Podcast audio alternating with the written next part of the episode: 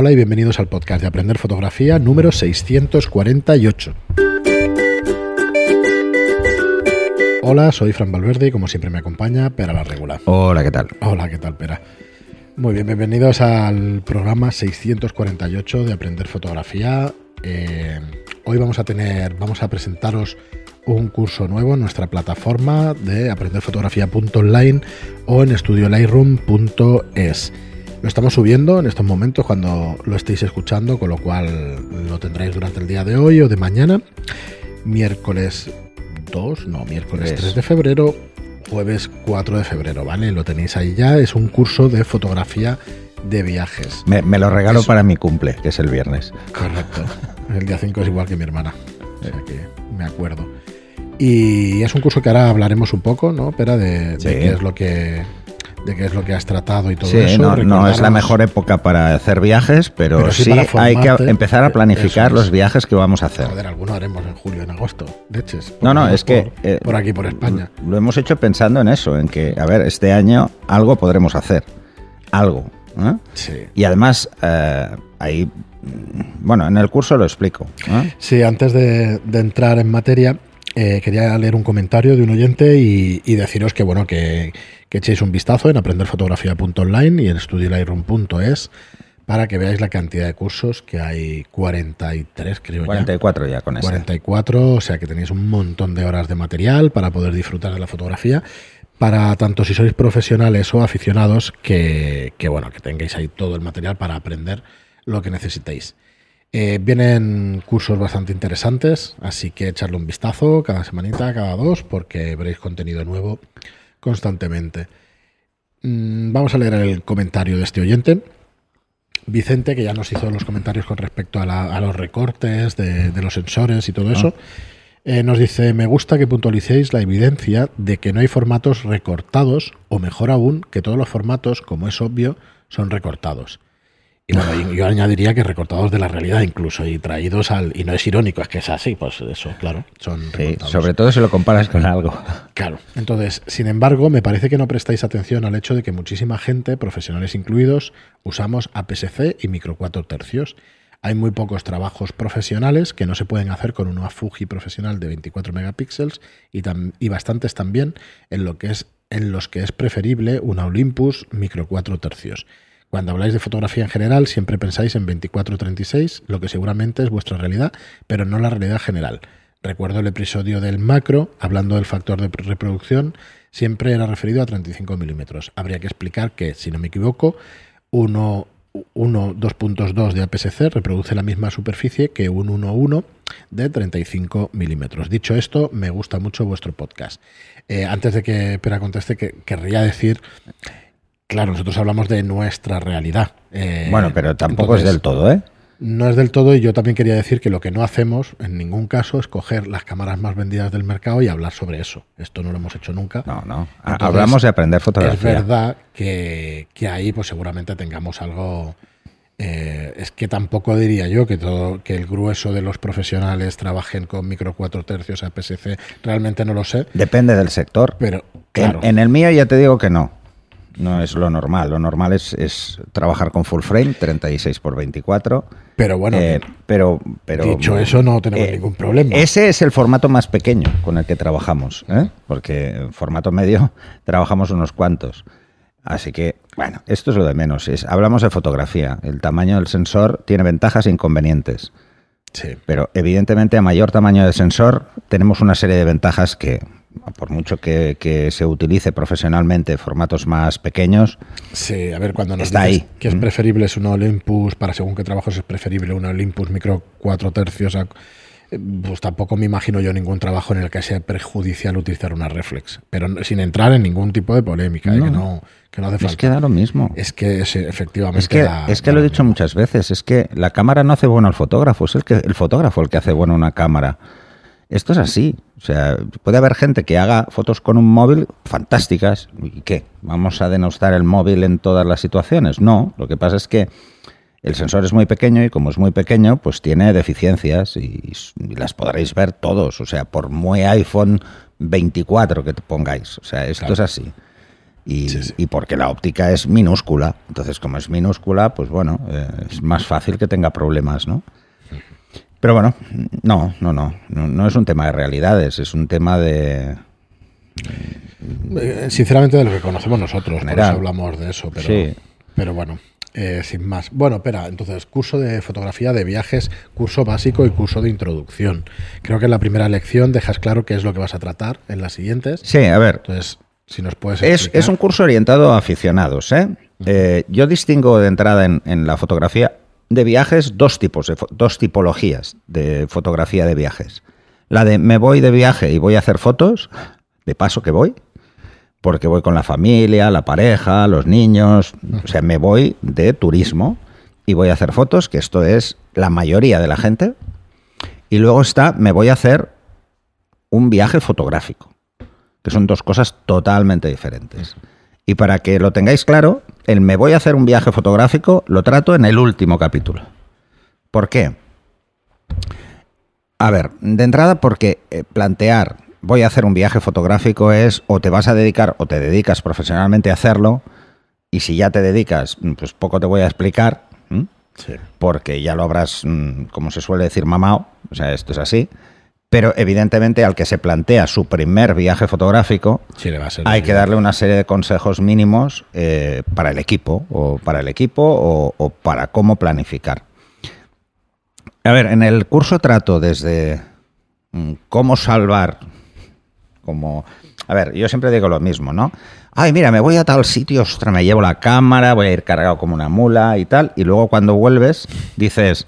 No he utilizado nada de lo no, que he no, llevado. no, no, podía haber hecho para, Sí, la, para la castaña de fotos que me han salido, podía haber usado el móvil y habría acabado antes y no habría ido ni cargado ni sufriendo, ¿no? Eso yo creo que es la frustración de la mayoría de aficionados cuando van de viaje. Eh, eso y que si van con la familia, eh, la, la familia mm, puede acabar hasta las narices de estar esperando mm, a ver si hago la foto buena o no la hago, ¿no? Sí. Entonces, eh, ¿cómo podemos solventar que eso no nos pase? O, que podamos capear esa parte, ¿no? Pues con un mínimo de organización. Eh, eh, igual que organizamos las salidas que vamos a hacer en nuestro viaje a ver según qué cosas, pues vamos a organizarlas teniendo en cuenta que cuando vayamos las condiciones de luz sean las idóneas para hacer la foto que yo quiero hacer. Eso a la familia le da igual porque en definitiva va a ver el mismo sitio, pero tú te has organizado de forma en el cual puedes obtener mejores fotos simplemente porque te has sentado delante de un mapa, mira qué cosa más tonta, en el Google Maps mis- mismo y has dicho, mira, el sol sale por aquí, se pone por aquí, voy a mirar en una app a qué hora sale, a qué hora se pone, en tal ciudad o en tal sitio, y así lo tengo claro. Y entonces me organizo la ruta en función de, de las fotos que quiero hacer.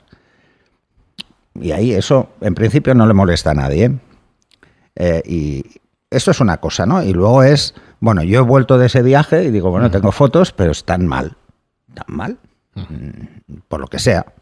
A veces por cosas muy tontas, porque he llegado a un sitio y no me he dado cuenta de que precisamente en vez de ir por la mañana tenía que haber ido por la tarde porque está orientado al oeste. Y, y- y, claro, lo tengo todo oscuro y tengo un contraluz de tres pares de narices y no puedo ni salvo, o salvo el cielo o salvo el- la sombra. Me tengo que quedar con algo, ¿no? Entonces, ¿cómo salvar algunas situaciones estas?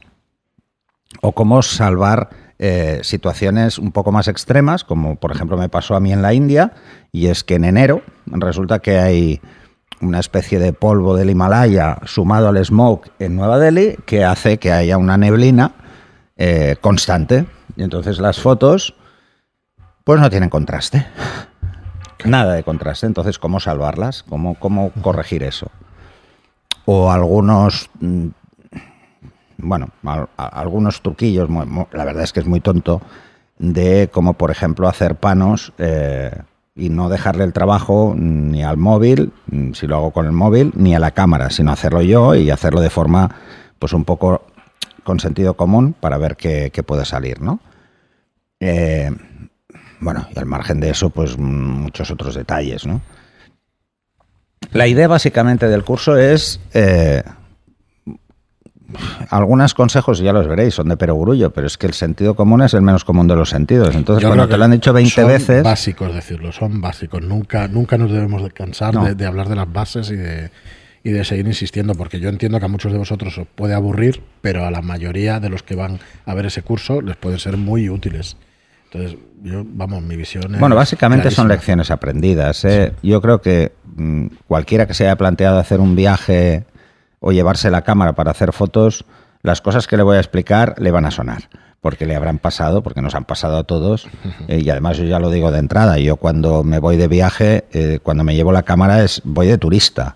Y como voy de turista, voy como afición, salvo que tenga un trabajo, entonces es diferente, ¿no? Pero además lo explico en el curso. Yo cuando he tenido que ir a algún sitio a hacer mm, un trabajo, pues lo que he hecho ha sido hacer de turista para buscar localizaciones. Y en definitiva es lo mismo. Lo que pasa es que, bueno, tampoco le prestas atención a las fotos, ¿no? Simplemente te quedas con la idea del lugar y luego cuando llegas a casa y empiezas a mirar esas fotos dices, qué lástima. ¿Por qué no, no le habré dedicado dos minutos más a esta foto y me habría, no sé, me habría sacado un recuerdo interesante ¿no? de- del sitio? ¿no? Sí. Y esto nos ha pasado a todos. ¿eh? Es depende del nivel de atención que le prestemos. Y luego, eh, pongo un ejemplo. eh, para mí Roma es, es una ciudad, me lo explico en el curso, que tiene muchos, muchos alicientes para mí. Y he ido pues, más de 20 veces, he vivido allí, he mm, hecho de todo, ¿no? En Roma. Y, y, por ejemplo, en Roma es una ciudad donde, eh, si no tienes muy claro esto, te vas a perder cosas. O sea, hay cosas que no vas a poder hacer buenas fotos. eh, y es una pena, ¿no? Eh, o, por ejemplo, hay que tener en cuenta las horas, ¿no? O sea, saber si un lugar está abierto o está cerrado parece de perogrullo, pero... No, no, pero, hay un montón de veces que ¿eh? te Eso de te desplazas a un sitio y luego llegas ahí y dices, no, es que solo abren los miércoles, coño, estamos a jueves. En Europa tienen otros horarios, a las 6 de la tarde te lo cierran todo, así que hay que tener cuidado. Entonces, ese tipo de detalles pues son importantes. O cosas como la seguridad, ¿no? Ujú. Eh, Sí, por sí. ejemplo, yo he leído en, en libros, además, la mayoría de libros que, que veréis de viajes, eh, mm, hay dos opciones. O os tratan como tontos, que tampoco es esto, o mm, sois todos de National Geographic. O sea, ¿sabes? O sea, eh, me parece un poco bestia, ¿no? Algunos casos, ¿no? Y dices, ay, mm, pues igual no es eso lo que yo quiero hacer. O sea, es que el viaje fotográfico no es solo hacer social, no es solo hacer monumentos, no es solo, no, no, es que es cualquiera de las disciplinas que queráis Sí, usar. es que- De hecho, en este curso, claro, en vez de centrarme en fotos de, de sociales, pues me centro también en algún paisaje, ¿no? Claro, Porque claro, es que es eso, puedes tocar un montón de disciplinas dentro de la fotografía de viajes, que, que no es que esté englobada, es que claro, vas allí y como es una arquitectura distinta a la nuestra, o un paisaje distinto, o personas distintas, vas a tener un montón de disciplinas para poder hacer. O haces un bodegón de las cosas que te encuentras allí. Claro. Eh, Vas a hacer un bodegón en Roma o en, o en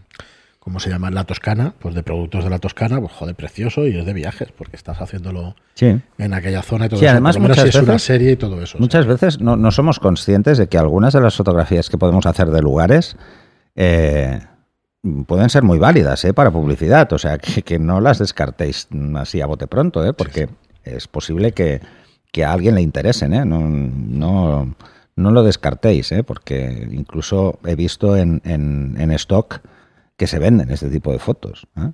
¿Por qué? Pues mira, porque hay una agencia que quiere hacer un viaje turístico ahí, quiere una foto diferente y mira, y ve la vuestra y la, y la pilla. Esto es así. O, lo, lo que ha hecho, por ejemplo, ahora Australia, ¿no? que también me ha motivado, ay, Australia, Nueva Zelanda, ¿no? me ha motivado un poco también al tema del, del curso de, de viajes, ¿no? El, el atacar a la gente porque siempre hace las fotos típicas del lugar. Dice, a ver, ¿pero qué tiene Nueva Zelanda? ¿Una historia del copón? No, pues tiene los paisajes que tiene y tiene la, la sociedad que tiene. Entonces, la gente hace las fotos que hace. Y, y eso de intentar quitarle a la gente que haga las fotos es como ir a París y no hacer una foto a la Torre Eiffel. ¿Dónde cabe? hacer Me parece que no lo va a hacer menos, nadie. pero, pero lo harás. O, o irse a Roma y no hacer una foto al Coliseo. Pisa y, y obviar la Sí, torre. eh, si vas a Pisa y obvias la torre, como no te quedes a comer o a desayunar, no hay nada más. Porque no hay nada más. Entonces, en bueno, la tienda de. ¿Eh? Sí. estaba recordando cuando fuimos no hace mucho y vimos alguna cosa, pero vamos, no hay nada en la ciudad. no, eh, esta es la idea. Es, además, es una ciudad pequeña, no es una ciudad grande. además, mm, pensar en eso, ¿no? Eh, ahora, plantearos que igual, si no vais cuando va todo el mundo, podéis tener una foto, pues mucho mejor. Eso está claro. Y si lo miráis con otros ojos, pues también. Y si entráis y saltáis la valla, no con peligro, sino si no os ponéis en lugar de un turista, sino en lugar de un fotógrafo, pues mucho mejor. Supongo que lo dirá. Sí, lo que cambia es la visión. O sea, lo que cambia es eh, cuál es la idea que queremos transmitir con la foto. Si es el mero recuerdo, que es totalmente válido. Y esto yo, yo recuerdo cuando viajaba de pequeño con mis padres, que tenía que salir en todas las fotos porque mi madre no concebía hacer una foto de un lugar donde no saliéramos. Y yo, ¿para qué? Yo, ¿Para qué? Pero bueno, es lo que había, ¿no? Ahora se ha suplido eso con los selfies, todo el mundo se hace selfies. Sí. Y bueno, eh, Bueno, pero, eso. pues- Eh, hay hay un, un ejercicio que, que igual lo haré en otro curso, que estuve a punto de meterlo en el curso de, de viajes, eh, y es cómo hacer fotos a un monumento sin que salga gente. Sí. Eso es una. Y cómo sacar a la gente integradas en un monumento también sería una buena, una buena manera de, de explicar una foto. Porque estoy Bueno, cansado de ver. a mí se me ocurren cosas muy bestias no para ve. que la gente se vaya, pero son muy bestias. Luego igual viene la poli, ¿sabes? Entonces no, mejor no las digo. Mejor con técnicas de Mejor, sí, sí. No, pero técnicas a nivel de fotografía, ¿eh? Eh, ya lo veréis que es muy fácil. Muy bien, pero pues lo dejamos aquí. Echarle un vistazo a este curso de fotografía de viajes. Ya os decimos que básico para que os podáis adentrar en esta disciplina o, o en este placer de hacer fotos mientras viajáis. Así que muchísimas gracias a todos, como os decimos siempre, por estar aquí, por escucharnos. Muchas gracias por las reseñas de 5 estrellas en iTunes y por los me gusta y comentarios en iVoox. Gracias y hasta el próximo. Hasta el siguiente.